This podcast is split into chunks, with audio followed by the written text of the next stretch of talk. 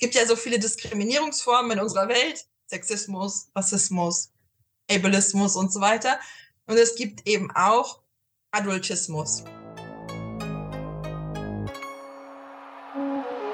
Macht wegzunehmen von denjenigen, Macht. die da oben sind die Mächtigen und sie könnten das tun und sie tun es aber nicht. Mächtig, ohnmächtig. Macht ist ein hartes Wort, das mag ich eigentlich gar nicht so. Was ist eigentlich Macht und wo findet man sie? Klar, Politik ist Macht, Geld ist Macht, Wissen ist Macht. Aber mit Macht geht auch Unmacht einher. Und der begegnet man auch im Alltag häufiger, als man auf den ersten Blick denken würde. Ich bin Nadja vom Projekt Unmacht der Journalismus Masterclass 2023 an der Uni Passau. Gemeinsam mit euch beleuchten mein Mithost Lennart und ich hier jede Folge einen neuen Aspekt von Macht.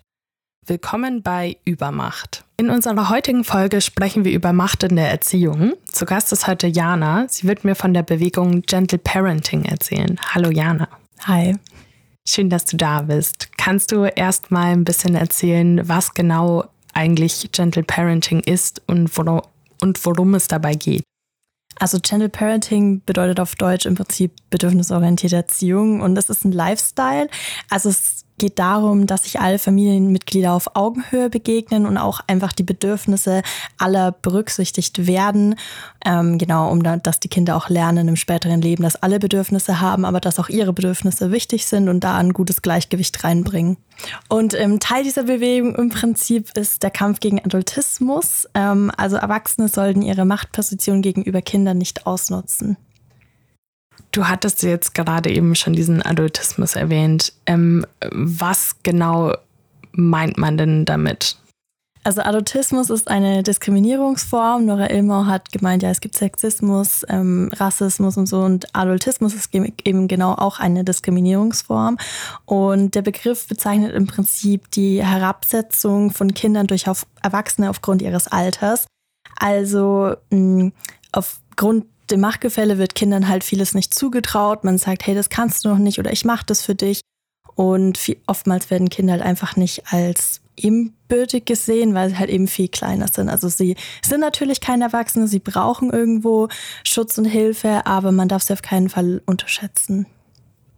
Wer steht denn so hinter dieser Gentle Parenting Bewegung und wie waren so die Eltern, die ihr getroffen habt, mit denen ihr so gesprochen habt? Also wahrscheinlich äh, die bekannteste, so in unserer Generation, in der Gen, also Gen Z, ist, glaube ich, äh, Marlies Johanna auf Instagram. Die kennen bestimmt viele. Die ist Psychologiestudentin und Zweifachmama. Und sie zeigt eben auf äh, Instagram, wie sie so mit ihren Kindern umgeht.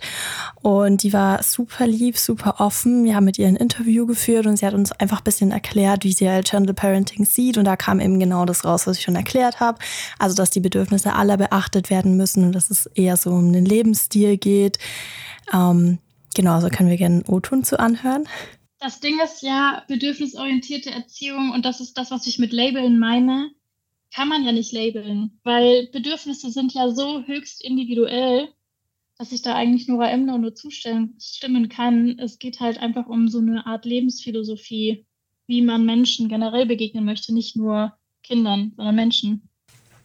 Also sie hat sich hier auf Nora Imlau bezogen. Die haben wir ganz am Anfang gehört in unserem Intro. Also Nora Imlau ist Journalistin und ähm, Bestseller-Autorin von ähm, Erziehungsratgebern. Und es war auch ein super interessantes Gespräch. Also sie ist auch eine Mutter, mit der wir über Gentle Parenting geredet haben. Ähm, und ja, Sti hat uns erst auf diesen Begriff Adultismus eben aufmerksam gemacht. Den haben wir gegenüber Marlies auch erwähnt. Und da meinte sie, da stimmt sie Nora Imlau im Prinzip vollkommen zu dass es eben um einen Lifestyle geht und Adultismus eben ein Problem ist. Wie ist denn Marlies selber ähm, auf Gentle Parenting gestoßen? Ähm, da bin ich mir gar nicht so 100% sicher. Äh, sie hat, glaube ich, viel drüber gelesen. Nora Imlau ist auch eine Autorin, von der sie alle Bücher gelesen hat. Also sie hat super viel zu dem Thema einfach gelesen. Ähm, ich glaube, es kam halt eben damit, als sie schwanger geworden ist und sie ist auch während, ja, die Corona-Zeit ist auch in diese ganze Phase bei ihr gefallen. Und ja, ich glaube vor allem durch sehr viel Lesen und sie ist auch auf andere Influencerinnen, soweit ich auch weiß, aufmerksam, also auf das Thema aufmerksam geworden. Und ja, hat dann versucht, das Ganze halt in ihre Erziehung umzusetzen. Verstehe. Ähm, haben denn diese Eltern, die ihr so interviewt habt, was haben die denn für einen Background selber? Hatten die vielleicht Eltern, die selbst diese Machtpositionen auch ausgenutzt haben? Es war sehr unterschiedlich. Also keine von den Eltern, die wir interviewt haben, hat gesagt, dass sie schon eine bedürfnisorientierte Erziehung erfahren hat, zumindest so wie also wie sie es jetzt definieren würden. Es war immer so, dass immer ab und zu die Autoritäre durchgedrungen ist und mit autoritär meint man halt immer, dass das Kind eher herabgesetzt wurde, dass es Strafen gab, dass geschrien wurde, also dass es vielleicht auch mal eine Ohrfeige gab, sowas ist immer mit autoritär äh, gemeint. Also bei Nele, bei ihr waren wir auch zu Hause, bei ihren zwei Kindern auch. Ähm, sie hat uns klar erzählt, dass der Vater bei ihnen die Autoritätsperson war. Sie hat gemeint, der Vater war einfach der, vor dem man Angst hatte und der halt voll durchgegriffen hat. Sie hat auch gemeint, ihre Mutter war schon eher die, die auch auf die Kinder eingegangen ist, aber so wie es sich rausgehört hat, hatte sie schon eher eine autoritäre Erziehung. Und sie meinte, sie ist dann auf Gentle Parenting oder bedürfnisorientierte Erziehung aufmerksam geworden, gar nicht so sehr durch Bücher oder externe Faktoren, sondern sie meinte irgendwie, es kam irgendwie aus ihr selber, dass sie einfach etwas ändern möchte in ihrer Erziehung im Gegensatz zu der Erziehung, ähm, die sie durchlaufen hat. Alles klar. Und dann hätte ich jetzt noch eine letzte Frage, bevor wir in unsere Rubrik übergehen. Und zwar, wie genau steht denn jetzt Gentle Parenting in Verbindung mit Adultismus? Kann man das so generell sagen?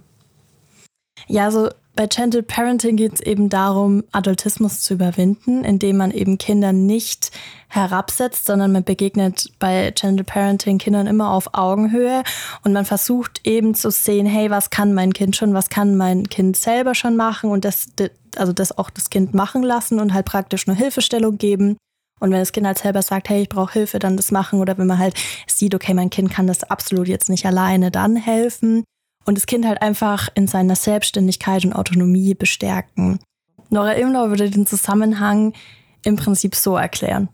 Für mich ist tatsächlich bedürfnisorientiertes Umgehen mit Kindern gar nicht so sehr eine Erziehungsform, sondern es ist wirklich eher eine logische Konsequenz daraus, dass wir eine strukturelle Diskriminierung überwinden müssen. Ne? Also das ist so ein bisschen, ich, ich, mir ist das völlig egal, ob Eltern ihr Kind mit ins Elternbett nehmen oder nicht, ob die stillen oder nicht, tragen oder nicht. Diese ganzen, das ist, ne? Es gibt so viele Wege, gute Eltern zu sein. Aber wenn wir bindungsorientierte oder bedürfnisorientierte Erziehung runterbrechen auf, man behandelt Kinder wie vollwertige Menschen, ja, dann gibt es für mich tatsächlich da keine menschenwürdige Alternative dazu. Alles klar, dann schon mal vielen Dank dir.